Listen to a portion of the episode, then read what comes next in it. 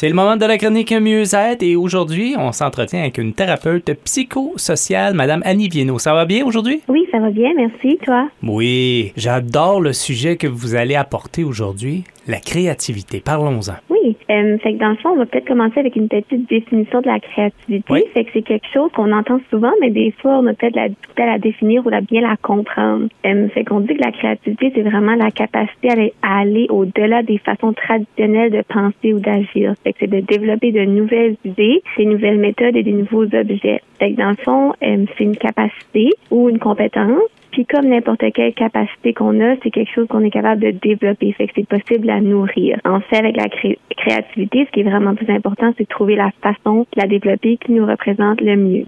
Fait qu'on pense souvent que c'est synonyme de talent, que c'est associé à l'art, à la peinture, le dessin, mais c'est vraiment plus une façon de penser et de s'exprimer. C'est seulement qu'elle est souvent plus exploitée, en fait, en lien avec l'art, mais on est tous des, des êtres créatifs, on a tous de la créativité. Quand même assez intéressant. Moi, moi j'ai toujours pensé que c'était relié toujours au côté culturel. Oui, euh, ça peut l'être aussi. En fait, c'est sûr que les arts, c'est vraiment un bon domaine, une bonne façon d'exprimer notre créativité. Euh, L'écriture peut aussi être une façon de l'exprimer. Ça peut aussi être dans notre façon de penser ou d'aborder des problèmes. C'est quelqu'un qui a vraiment comme un esprit analytique. Euh, ça peut être au travers du jeu, fait que jouer avec ses enfants, par exemple. Avoir de l'imagination. peut- Exactement, exactement. Fait que l'imagination, c'est souvent la porte d'entrée à la créativité. Wow, c'est vraiment intéressant. Mais comment qu'on peut euh, comment qu'on peut la, la développer un peu encore plus? Oui, euh, mais en fait, on peut la développer au travers d'activités qu'on aime. Euh, on peut le faire aussi en se faisant confiance et en suivant son intuition. Fait que, tu sais, des fois, euh, on, a, on veut aller vers un projet ou on rêve, on pense, on imagine certaines choses, puis des fois, on a tendance à peut-être euh, pas écouter cette voix intérieure, mais des fois, en l'écoutant, justement, c'est une façon de comme suivre un peu son esprit créatif.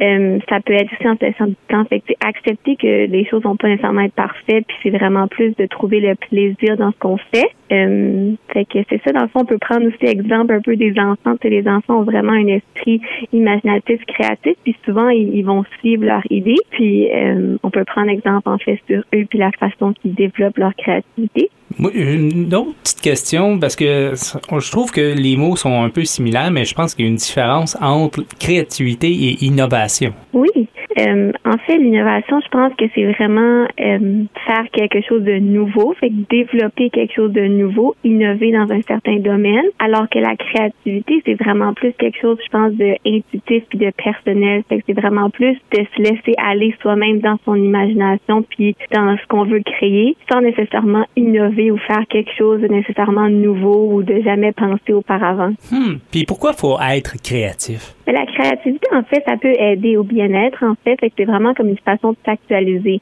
Fait qu'on s'ouvre à différentes possibilités. On apprend aussi à mieux se connaître en tant que personne. Fait que, comme je le disais, c'est vraiment une façon de suivre son intuition et se faire confiance. Puis quand on se fait confiance, bien, on se sent bien. C'est un peu la même chose quand on crée quelque chose. C'est valorisant. Ça nous permet d'avoir un certain sentiment d'importance, de contribuer à quelque chose, de valorisation, ce qui peut être bénéfique pour la santé mentale. Euh, puis je pense aussi que quand on se laisse aller dans notre créativité, on est souvent dans le moment présent. Fait qu'on pense pas aux choses qui nous stressent, on se concentre vraiment dans l'ici et maintenant, ce qui peut être vraiment euh, pratique. Alors, en d'autres mots, c'est comme indispensable d'être créatif. Euh, oui, oui.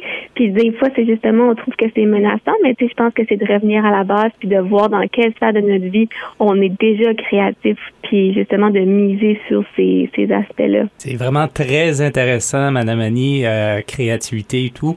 Euh, les gens qui désirent plus d'informations, ils peuvent communiquer avec vous? Oui, tout à fait. À quel numéro? Au 252-2976. Madame Annie Viennot, merci beaucoup pour l'entretien. Merci à vous. Au revoir. Bye.